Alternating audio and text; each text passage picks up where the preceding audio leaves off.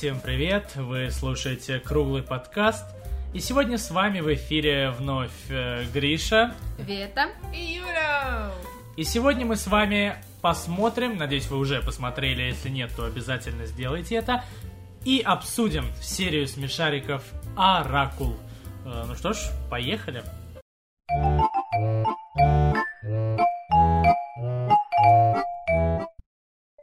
Ну тут можно сказать вначале, разобрать вообще самую простую тему, которая здесь есть, тема суеверий. Да, фатализма. Самая простая тема, говорю, тема суеверий. Да, фатализм. Ну, это там плюс-минус одно и то Ну, не совсем. Э, у тебя суеверие работает так, что ты э, рассыпал соль, и значит, э, вы поссоритесь. Предопределено, что Это вы предопре- поссоритесь. Да. Да, но я, допустим, я отношусь к суевериям не совсем как к фатализму, потому что я могу предотвратить рассыпание соли. Или, например, суеверие прошел под лестницей, я могу предотвратить и не пройти по лестнице. То есть это не то же самое. Это, ну да, более это, мелкая э, часть. Да, совсем, потому что это не предопределено. То есть я считаю, что это не предопределено, но я просто верю в суеверие. Скажем, я вижу черную кошку, она перешла дорогу. Я не верю, что, что теперь, значит, однозначно мне будет все плохо. Я просто не пойду там. Так вот, а, а про что я-то говорю? Про то, что серия не про суеверие, а про фатализм как раз. Что Но все предрешено. И про суеверие тоже, поэтому хотел раскрыть вначале эту тему. Суеверие? Ну Тут давай. много тем в том Что-то числе. я не нашла про суеверие. Но здесь суеверия, мне кажется, очень простые. Это вера в в оракулу, в предсказания. Мне просто понравилось, как они все сначала к нему относятся. Что Копатыч сначала говорит, что ни во что не верит, и говорит, иди нафиг своими осторожностями. Что Лосяш ехидно, ха-ха, пойти приберя- прибраться дома, ха-ха-ха. Не верит, а когда это происходит, они начинают свято верить в то, что ежик э, видит их будущее. И мне кажется, это именно в сторону суеверий развивается, а не фатализм. Скорее вера э, во что-то магическое, в то, что может предопределять. Я, короче, Ну, смотри, там не есть- хочу говорить, что это суеверие. Мне хочется сказать, что это суеверие, потому что тут э, давайте уже сразу все обсуждать тогда. Монолог Кроша, он там говорит про ежиком, отвечает, что для многих мелочи значит что-то важное. Это как раз суеверие. Да. И то же самое, что Копатыч, когда ему говорят, иди поплавай, и в конце он э, каким стилем плыть, что, это, по-моему, именно к суевериям относится. И вот у ежика это тоже точно суеверие. То есть какие-то мелочи, которые для людей почему-то важны. То есть кошка черную дорогу перебежала, это мелочь, которая почему-то для многих важна. Это именно в сторону суеверий. Но мне Вот. кажется, просто это очень маленькая часть всего того, что там происходит. Поэтому я хотел с этого начать, как с маленького, как с разгоночного и легенького.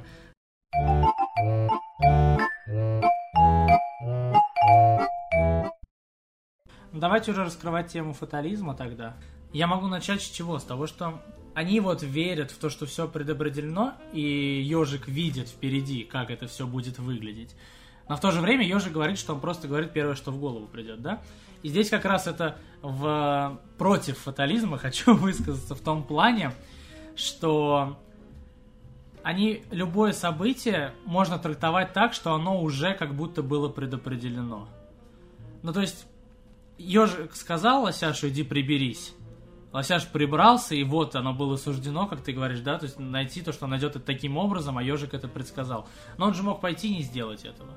Мог, э, то есть много вариантов развития событий. Он мог найти эту диссертацию потом, мог прибраться потом, да, мог найти ее каким-то другим способом, мог найти не он, мог ее в принципе не найти. И я вот, э, мне всегда не нравилась эта позиция еще в школе, когда мы проходили Герои нашего времени и так далее, что вот все предопределено, есть неизменимая судьба. Расскажи вообще, Юль, про свое видение, вот, как ты говоришь, ты вкинул эту идею про фатализм. У меня здесь изначально была именно вот тема как раз суеверий. Мгм. Я здесь видел, не фатализма. Тему того, что мы часто можем... э, накру- Уже после того, как событие произошло, мы придумываем какие-то связи и пытаемся назвать совпадение чем-то особенным, хотя это может быть просто совпадение, как правило. Но именно в человеческой натуре придумывать какие-то мистические объяснения, что-то вроде оракулов и так далее. Это всегда с нами было и до сих пор есть.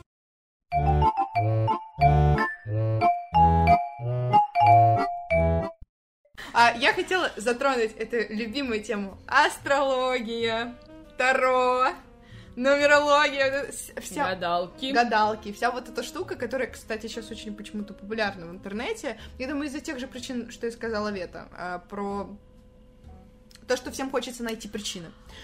А, и вот, я еще хотела а, маленькую деталь вкинуть. Например, очень много моих друзей не знают, кем они хотят стать во взрослой жизни, скажем так. Ну, это нормально сейчас в нашем студенческом да. периоде. Да, да, и очень часто, э, например, я тоже не знаю, кем я хочу быть, я не понимаю, что мне нравится, я скажу честно, я ищу это в астрологии. Существует натальная карта, которую ты рассчитываешь по дате рождения, и там прям прямым текстом написано, что я буду дизайнером или педагогом. И ты такая, о, пойду на дизайн.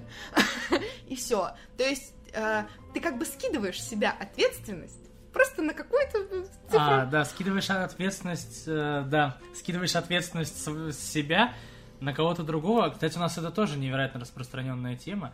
Меня просто когда ты про это сказала, меня сразу задело, и такой, блин, точно, у нас же, например, э, все очень любят скидывать все проблемы на других, например, родители скидывать вопросы воспитания на компьютерные игры и на правительство, и точно так же ты скидываешь свой важный жизненный выбор на астрологию.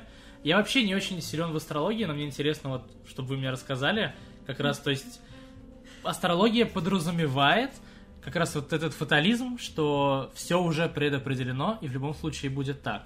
Да? Именно вот э, а, как инструмент, то есть все эти планеты и вот все знаки зодиака, вся вот созвездия, звезды, это именно для того, чтобы каким-то образом понять, про прочитать эту судьбу, то есть заняться тем, что делает ежик. Принцип астрологии какой? Это не совсем он рассказывает тебе про то, какая у тебя будет жизнь в будущем и так далее. Астрология показывает э, причину. То есть э, она может рассказать про тебя, э, какие у тебя задатки, и вот это все, к чему ты предрасположен, и от чего ты можешь отталкиваться там при выборе профессии, при выборе места жительства даже, э, как э, показывает причину, почему там тебе комфортнее сидеть дома, а не тусить постоянно с друзьями, например. Вот. вот. Можно я скажу? Астрология, она просто рассказывает про твой характер.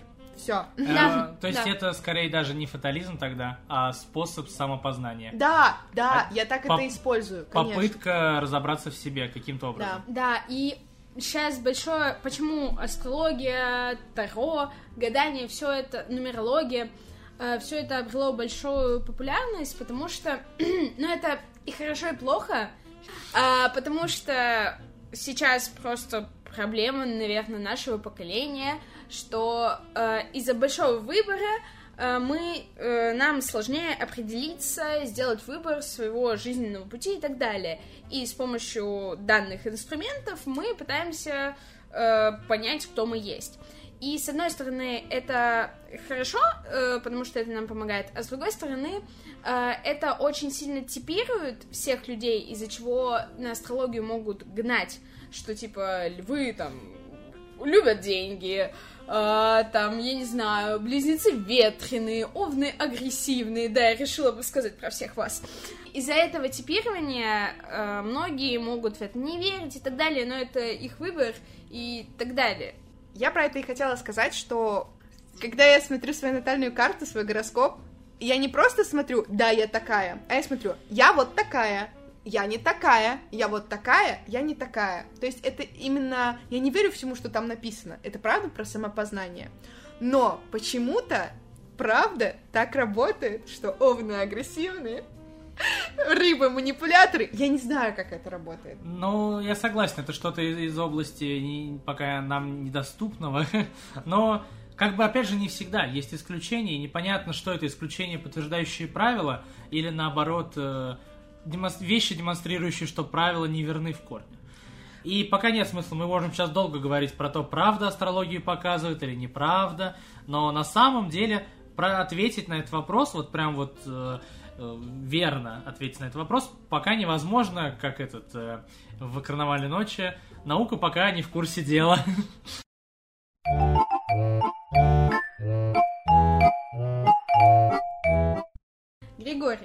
э, затронул такую тему, что э, почему э, ко всему этому идут, э, потому что перекладывают ответственность, перекладывают ответственность за себя и так далее. И как раз-таки Крош даже сказал к, ну, в последнем диалоге с Ежиком, что э, он сам не знает, чего он хочет и что э, нужно дальше делать.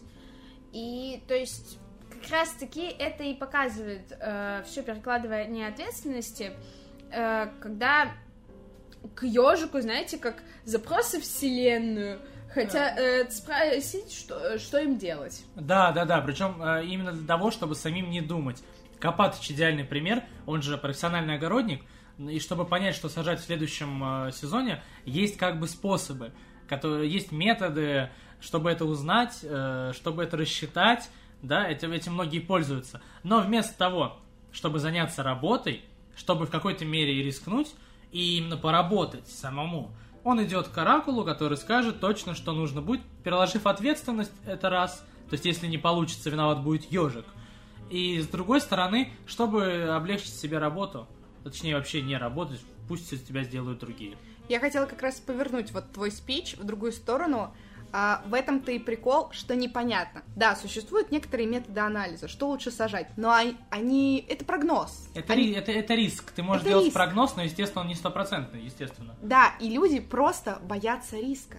Да, да, да, я говорю, все правильно. И в любом случае, если тебе сказал это ежик, тебе и самому прогноз делать не надо. И виноват будет ежик в случае, если что-то будет плохо. А уже не ты. Это перекладывание ответственности, да.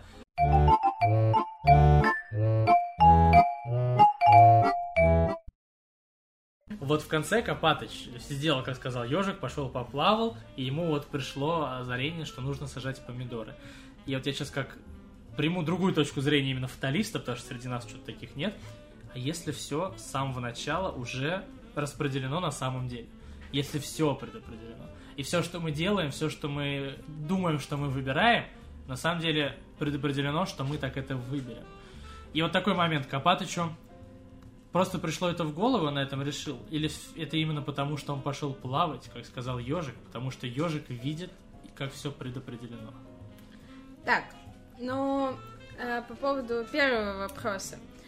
Э, даже если все предопределено, то э, хорошо, что мы точно этого не знаем, потому что даже если у нас есть иллюзия выбора, слава богу, что она есть, потому что если бы мы знали, что все действительно предопределено, то жизнь была бы очень скучной, грустной, и ты бы условно знал, что ты придешь, ну, именно, именно туда, куда тебе надо. Э, причем выбор, куда тебе надо, сделал не ты сам. И э, незнание, так скажем, вот этого глобального замысла э, дает определенную свободу, и этим и характеризуется человек. Ага, и дает мне тревогу. Спасибо большое. А,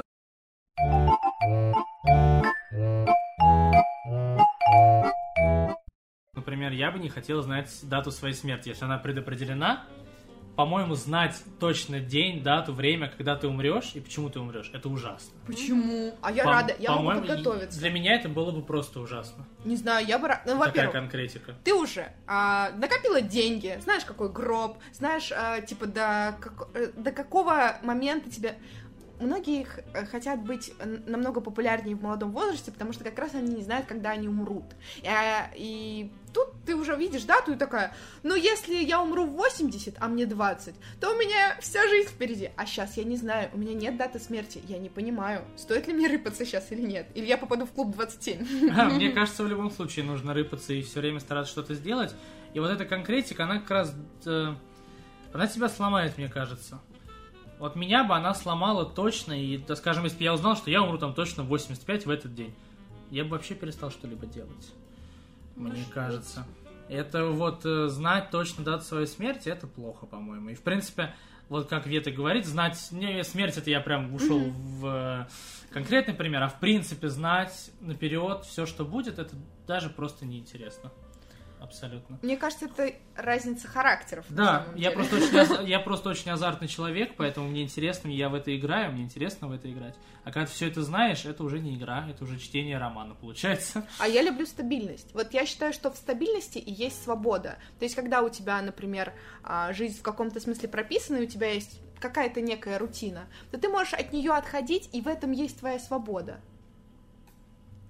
Ам, ну смотри, я тут больше согласна с Гришей, что, ну, конкретную дату смерти а, я бы не хотела знать, потому что, ну, это ты действительно можешь лечь и лежать и ничего не делать, потому что ты такой, «Э, я не умру, я, я, блин, просто бессмертный, я умру в 80, мне вообще плевать.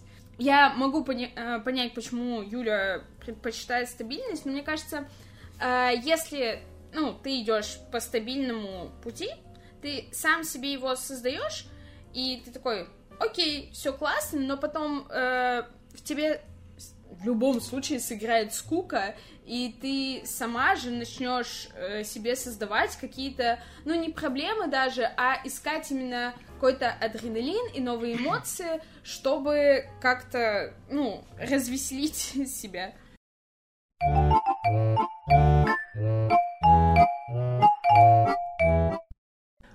Да, но мы тут опять упираемся в парадокс, в который в культуре очень много кто упирался. Если вот ты узнал дату своей смерти и узнал, что это точно так, это все предопределено на самом деле, да, фаталисты были правы, но ты узнал дату смерти, такой, а убью-ка я себя сейчас, и убил себя, и реально умер.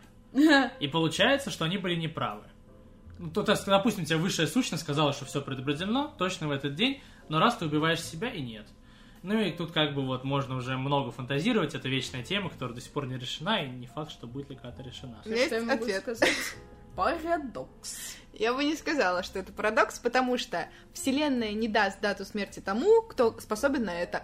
Да? Ну, мне кажется, да. То Она есть, то есть может быть не предопределено, в принципе. Ну и смотри, если мы берем за 100%, что у тебя Всё вся жизнь предопределена, если мы берем эту точку зрения, да, ты в этой системе координат работаем, и эм, тебе точно говорят, ты умрешь 25 августа 2017, э, 17 неважно. Ну, а ты решил это изменить и убил себя.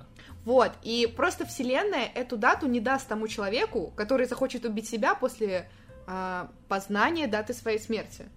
Мгм. Вселенная даст э, дату смерти только человеку подготовленному, Да.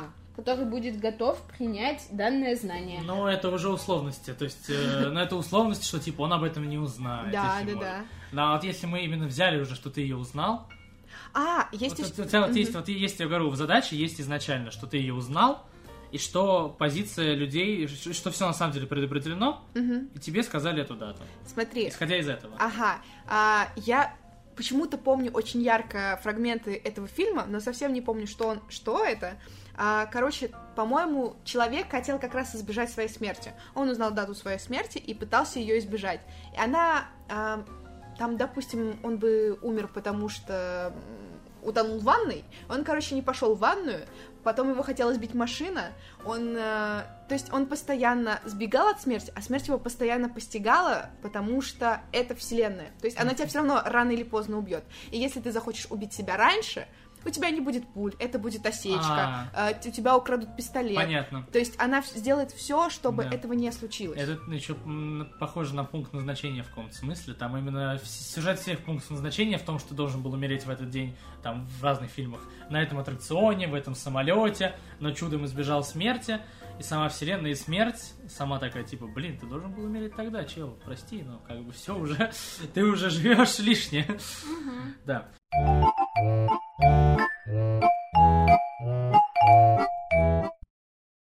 Так, что там, давайте уйдем от темы смерти. Вернемся. Зачем? Вернемся обратно к серии. И какие тут вообще еще можно поднять вопросы? У меня что-то было в голове, но все выветрилось. У меня, а, я знаю, что у меня в голове. У меня в голове итоговая мораль, ее ставлю на потом. Хорошо. Я читала книгу. Она называется «Антихрупкость». Это достаточно популярная книга. У нее дофига листов. И, как я уже говорила, надеюсь, в предыдущем подкасте, что ее можно было схлопнуть, типа, в 20 страниц максимум. Она говорит о том, что а, случайные проблемы нас делают сильнее. То есть а, существует хрупкий организм, который от воздействия ломается, и они приводят пример, что хрупкий организм это тот, который работает по режиму, у которого есть режим, у которого все предопределено. А есть антихрупкий организм, который прогибается. Это не тот, который эм, выгибается, то есть и входит в обратную форму, а тот, который становится сильнее, например, как а, бактерия, как наш организм перед вирусами. То есть мы становимся сильнее. И еще раз повторю, что э, мы становимся сильнее, когда нас ломают случайные проблемы. Это я, к слову, о том, когда Крош сказал, а, я не знаю, что для меня лучше, чтение книги или пробежка. И правильно, ну, то есть, а, было ли это хорошо, ломание моей ноги? А, ты сделала идеальную подводку к тому, что я хотел сказать, потому что я, когда смотрел серию, вспомнил притчу, которую не помню, кто мне рассказывал, по мне много кто рассказывал. Как раз вот там, вот мне кажется, когда они делали этот момент про Кроша, они вдохновлялись этой притчей, она старая, стара как мир. Значит, притча, э, деревня, э, в деревне э, э, мужчине, э, не, не важна конкретика, в общем, допустим, вот он покупает коня задешево, покупает э, красивого белого коня, хорошего прям такого. К нему приходит сосед, рассказывает, ох, тебе так повезло, ты, у тебя крутой конь теперь, здорово, еще и так дешево. Мужик ему отвечает, я не знаю, хорошо это или плохо. Проходит время, сын этого мужика катался на этом коне, конь его сбросил, сын сломал ногу и искалечил себе вот э, этим всю жизнь. Ну, он, больше не, не сможет нормально ходить, будет калекой. К нему опять приходит сосед к мужику, говорит, вот ерунда какая, то есть э, э, так, такое несчастье произошло. Получается, тот, кто тебе дешево продавал лошадь, он вообще тебе несчастье хотел, он тебе вред причинил, да? Мужик говорит, я не знаю, хорошо это или плохо.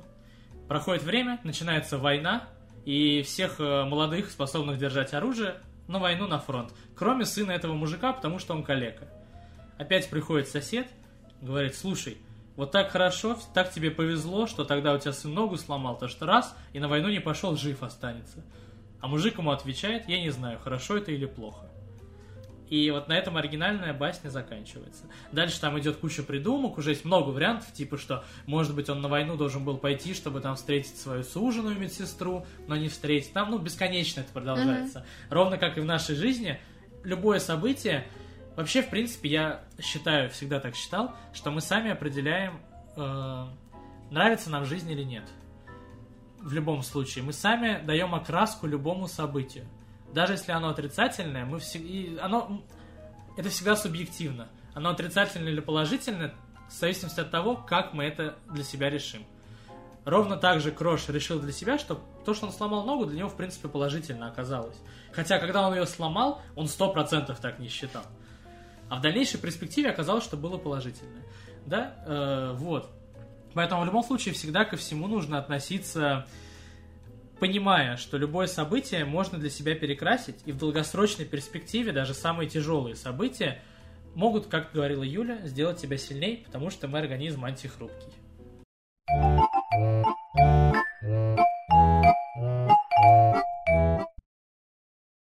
Я недавно у одной замечательной девушки-астролога э, тоже у нее такую, как мантру взяла, что все будет лучше, чем я сам хочу.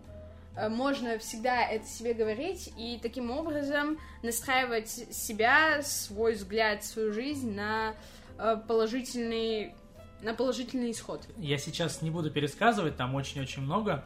Э, Посмотрел интервью Дмитрия Быкова, не очень положительно к нему отношусь. И он взял интервью Бориса Гребенщикова, которого я как раз уже безмерно уважаю. И вот после этого интервью к Быкову я стал относиться совершенно по-другому. И к жизни, в принципе. Я просто скажу, что я всем очень сильно советую его найти. Это «Жалкая замена литературы» с Борисом Гребенщиковым. Просто посмотрите, там они говорят очень много интересных, как мне кажется, важных вещей. Я, в принципе, стремлюсь к такому мироощущению, какое есть у Бориса Гребенщикова. Ну, чтобы это понять, вот посмотрите интервью, рассказывать не буду. Да, теперь слово нашему реалисту.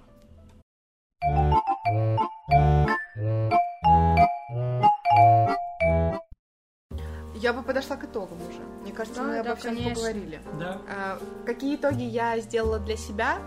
А, Что, к сожалению, в нашем шатком мире, как бы я не хотела стабильности, а, нужно просто, надо благодарно принимать все, что с нами происходит, и выкраивать это просто в положительную сторону. Мы никогда не сможем спланировать свою жизнь, даже если она пред- предопределена Вселенной, мы это не делаем не мы. Поэтому осень года, как и осень жизни, надо благодарно принимать. практических советов, которые мы всегда высказываем, это именно то, что сейчас сказала Юля. В любом случае стараться относиться ко всему легче и раскрашивать события в позитивные цвета. Потому что в любом случае мы не знаем, хорошо это или плохо. И вряд ли когда-нибудь узнаем.